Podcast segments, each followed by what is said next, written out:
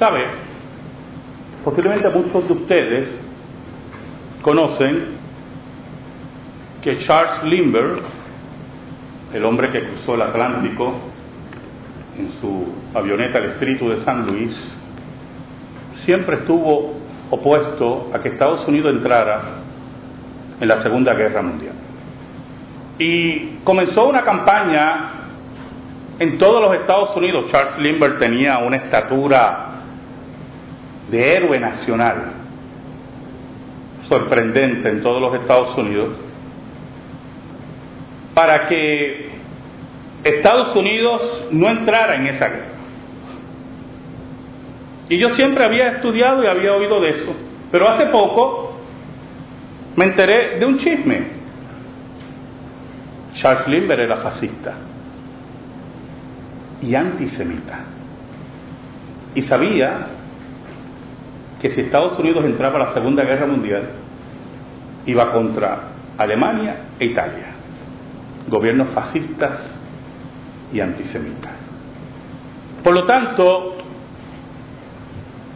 su deseo que Estados Unidos no entrara a la Segunda Guerra Mundial no venía de una legítima protección a la vida de los jóvenes norteamericanos, sino venía de una profunda raíz racista y una equivocación y una tergiversación política en su mente.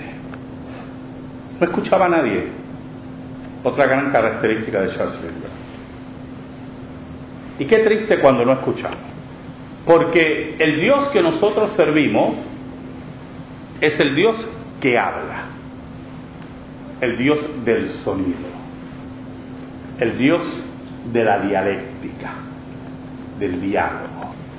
El Dios que pudo haberse quedado callado por el pecado del hombre y decidió en su santa voluntad y en su decreto eterno hablar con el hombre.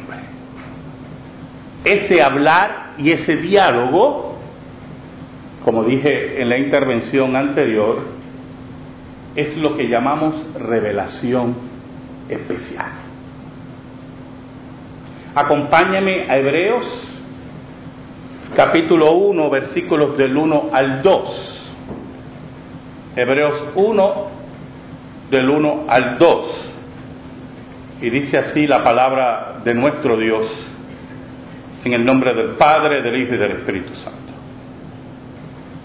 Dios, habiendo hablado muchas veces y de muchas maneras en otro tiempo a los padres por los profetas, en estos postreros días nos ha hablado por el Hijo, a quien constituyó heredero de todo y por quien asimismo hizo el universo.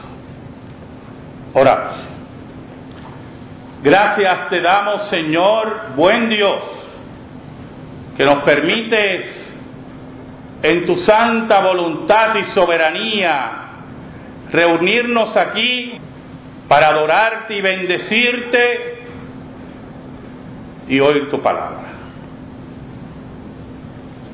Escóndenos, Señor. Escóndeme bajo la sombra de la cruz y que tú seas proclamado. Llega a las necesidades de tu pueblo por tu palabra. En el nombre de Jesús. Amén. Y amén. Limber no escuchaba a nadie. Insistía en que Estados Unidos no entrara a la Segunda Guerra Mundial. Y no escuchaba a nadie porque sus verdaderos deseos en su corazón era su profundo racismo y su confusión política tergiversada como es el fascismo. Y hay una frase que todos ustedes conocen, que no hay peor sordo que aquel que no quiere oír. Ahora, Dios en su inmensa misericordia, después del acto de rebelión de Adán, decide comunicarse. Decide acercarse al hombre. Eso le llamamos, y esto es muy importante, revelación especial. Significa que la revelación especial de Dios inicialmente, escuche, inicialmente no coincidía con la revelación escrita. Inicialmente la revelación especial de Dios era oral. El hombre todavía recibía la voz de Dios, incluyendo a un gran amigo de algunos, Caín, no dije aquí algunos, y le hablaba a Dios, y lo que Dios decía no era materia de discusión, era la revelación especial de Dios, su voluntad oral. Ahora, la construcción del Génesis, en esos primeros capítulos, se puede ver como si fueran tablillas. La escritura se cree que surge en Mesopotamia, en esa área, y la escritura informe de las primeras escrituras, sino la primera escritura descubierta. Y por lo tanto no dudamos que los patriarcas plasmaron gran parte de esa revelación oral en diferentes tablillas y las conservaban y las llevaban a diferentes puntos. Esas tablillas eran los testigos de la revelación de Dios, lo que llamamos testigos de la revelación de Dios. Si usted va a los primeros cinco libros de Moisés, principalmente después del Éxodo, usted va a notar que hay unos libros que se mencionan en estos primeros documentos como el libro de las batallas de Jehová o el libro de las profecías de tal profeta. Y uno se pregunta, ¿qué documentos son esos? Son documentos, fuentes de información que utilizó Moisés y otros utilizaron para posteriormente plasmar la revelación especial en lo que conocemos como la Biblia, la palabra de Dios. Lo interesante es que todo indica que iban paralelas. La revelación especial tenía dos fuentes. Cuando el texto bíblico, que es el que tenemos aquí, se iba escribiendo, al mismo tiempo estaba la otra línea de revelación especial que era oral. El autor de Hebreos nos dice, mire cómo dice el autor de Hebreos, Dios habiendo hablado muchas veces, muchas veces. ¿Y qué queremos decir con eso? No todo lo que Dios habló se plasmó en el texto bíblico. ¿O usted cree que las únicas parábolas de Cristo son las que están? ¿O los únicos milagros que están ahí son los únicos que ocurrieron? ¿Usted cree que Cristo resucitó a tres personas nada más? Por lo tanto, hubo mucha revelación especial, mucha revelación especial, que era para situaciones locales, para personas en particular, y que posteriormente no van al texto. Son dos líneas de revelación que están ocurriendo paralelas mientras se escribe la palabra de Dios. Dios habló mucho, dice el autor de Pero añade, y de muchas maneras ¿Y cuáles fueron las maneras que Dios habló? Podemos enumerarlas en el Antiguo Testamento. Número uno, audiblemente. Número dos, con sus hechos. Es una forma que la gente pierde de perspectiva, ¿oyó? Pierde de norte, que Dios habla por sus hechos. Cuando Dios mata a los primogénitos de Egipto, Dios está hablando y que está diciendo, yo soy el que tengo control sobre la vida. Y sus dioses de la muerte, esos mismos son muertos. Dioses muertos. Y Dios no tiene que decir, yo tengo el control de la vida.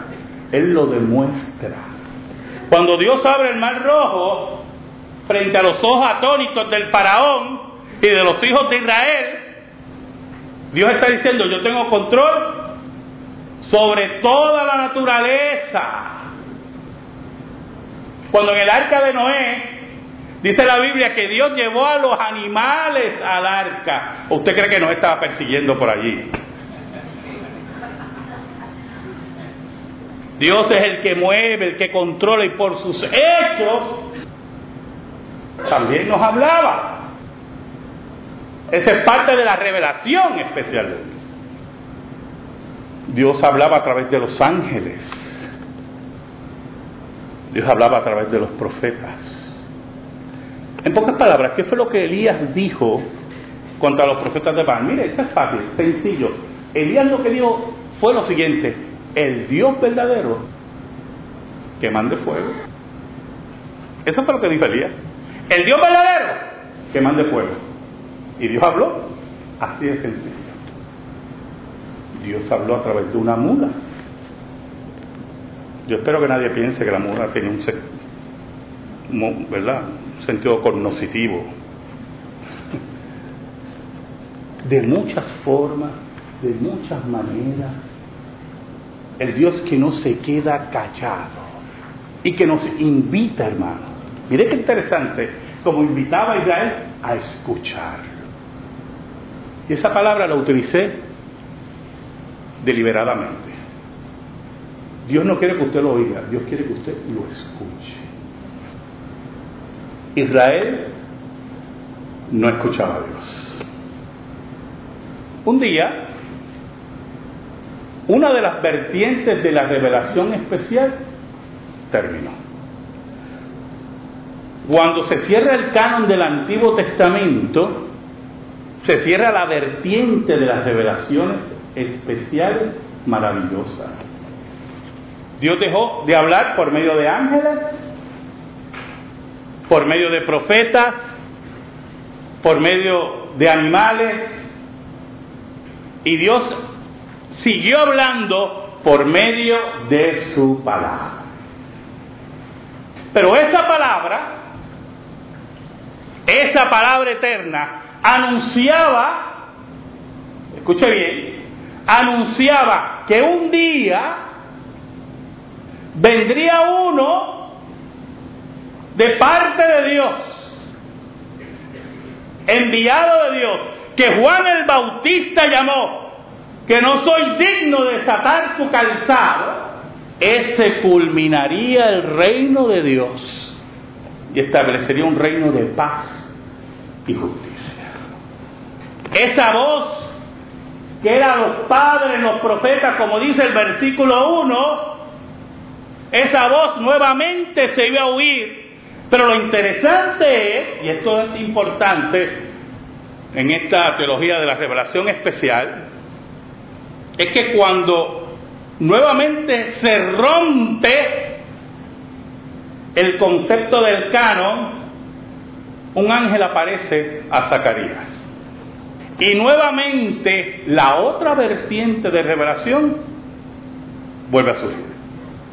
Dios empieza a hablar audiblemente y por ángeles y le dice a Zacarías, tu mujer que está estéril y tú que eres ya mayor, van a tener un hijo. Y Zacarías, que era sacerdote, dice, ¿cómo va a ser esto? Si mi mujer es estéril, estamos mayores ya. Y el ángel le dice, hay algo imposible para Dios. Se lo he dicho a ustedes varias veces y se lo voy a volver a repetir. el Dios de la Biblia, en comparación a los dioses paganos, es el Dios que afirmaba que no había nada imposible para Dios. Hay algo imposible para Dios y por haber dudado quedarás mudo hasta el nacimiento de tu hijo. Si usted lee el texto, dice que la gente empezó a inquietarse porque el sacerdote no salía. Y, y básicamente la inquietud era porque creían que el sacerdote había muerto en el lugar santísimo. Por eso los sacerdotes entraban con una cuerda en el pie. Si moría en el lugar santísimo, lo jalaban, porque ¿quién va a entrar al lugar santísimo?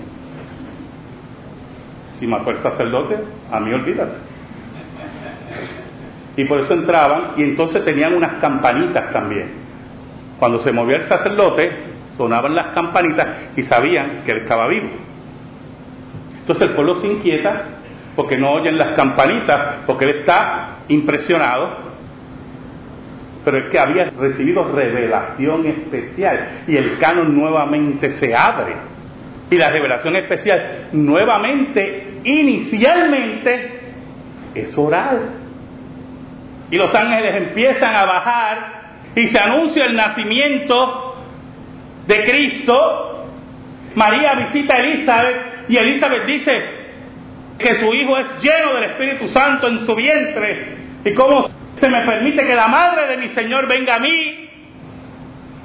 Y los ángeles se aparecen, como dice Mateo, a todos esos pastores, millares de ángeles, proclamando que el Mesías había entrado en la historia de la humanidad. Dios hablando, porque el Dios que nosotros servimos es el Dios del sonido, del diálogo, de la dialéctica. Nos invita a escuchar. ¿Y qué ocurre? El versículo 2, mire cómo dice. En estos postreros días, muy parado, muy importante, postreros días. Los postreros días se inauguran con la irrupción de Cristo en la historia. Desde ese momento empiezan los postreros días.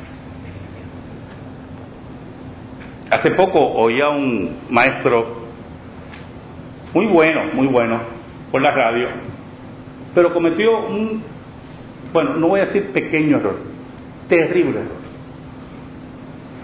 Él decía, estaba leyendo un texto que hablaba de los postreros días, y él decía que ese texto se refería a la segunda venida. Falso. Cuando hablamos de los postreros días, hablamos de la última era, es la era evangélica, que comienza con la instrucción de Cristo en la historia. Y que llega hasta la segunda venida. Por eso el autor de Hebreo podía hablar de sus días como los postreros días. Y decía, en estos postreros días nos ha hablado, mire qué cosa tremenda, el Dios que habla nos ha hablado por el Hijo. Jesús invitaba a los apóstoles a ser testigos de la revelación. Que testificaran de Cristo. Pero aún más, cuando Cristo hablaba de la llegada del Espíritu Santo, decía, Él vendrá y testificará de mí y me glorificará a mí. Por lo tanto, esa línea de revelación especial mediante ángeles, profetas, apóstoles, esa línea de revelación especial oral, maravillosa, de portentos increíbles, llegó en un momento a coincidir con la línea de revelación especial del Nuevo Testamento.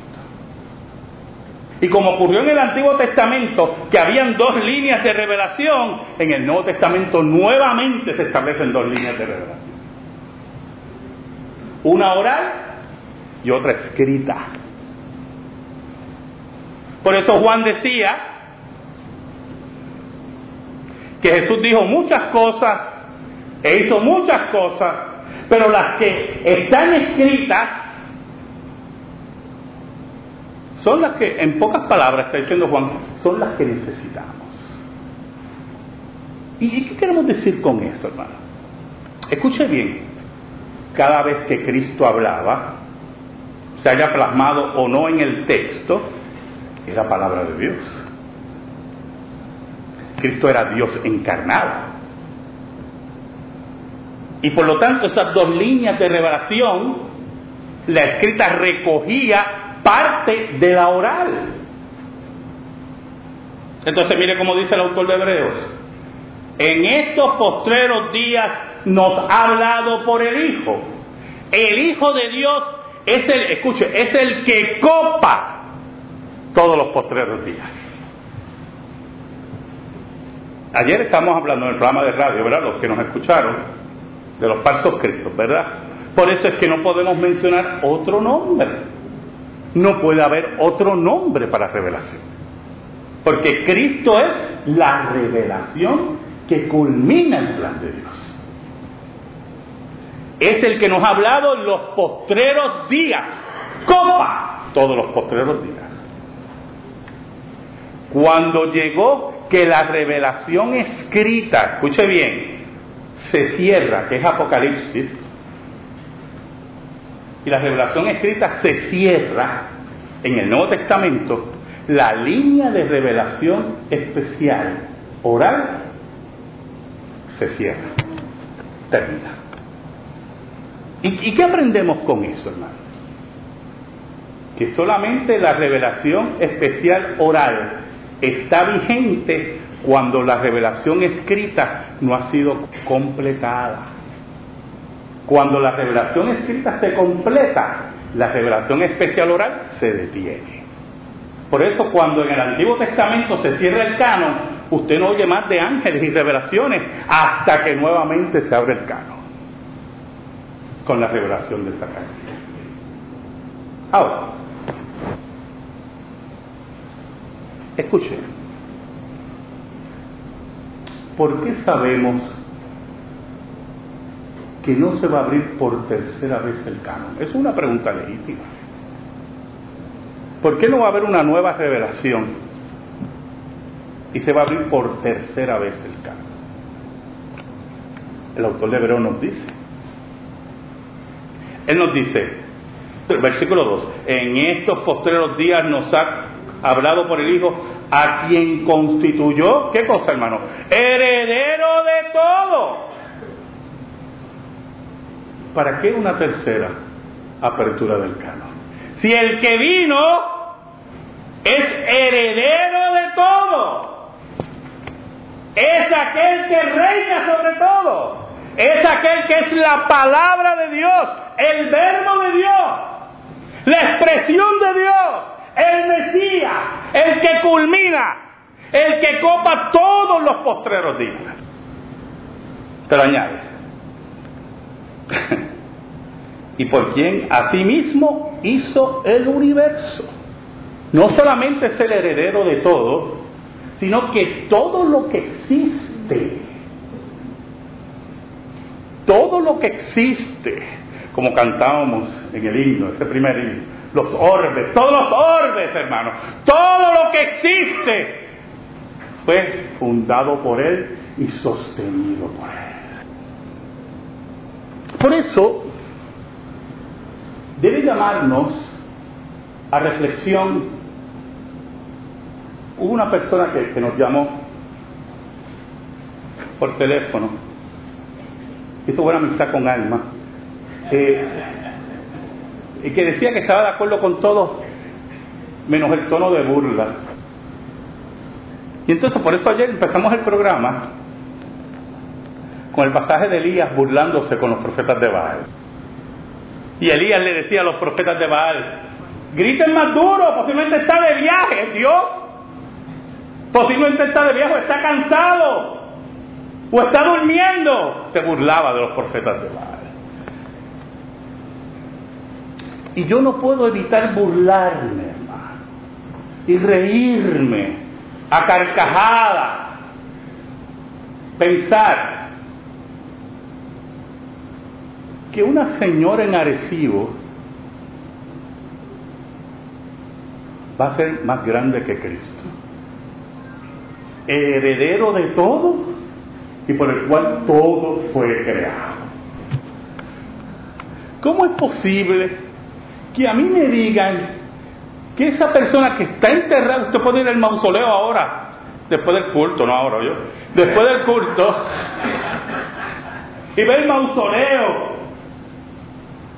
pueda ser esa persona más grande que Cristo. Cuando el autor de Hebreos, el que nos dice que Dios habla, que se comunica, que nos invita a escuchar, nos dice que este que culmina la revelación de Dios es heredero de todo y por lo cual todo fue creado. Esa es la confianza que nosotros tenemos, que después de Cristo solamente puede estar Cristo. ¿Saben, hermano? Charles Lindbergh nunca quiso escuchar. Siempre fue enemigo de la guerra, por las razones que ya sabemos. La historia lo ha desmentido, porque no supo librarse de su pecaminosidad no supo analizar, porque aparentemente no conocía a Dios, sus prejuicios a la luz de la escritura y nunca escuchó.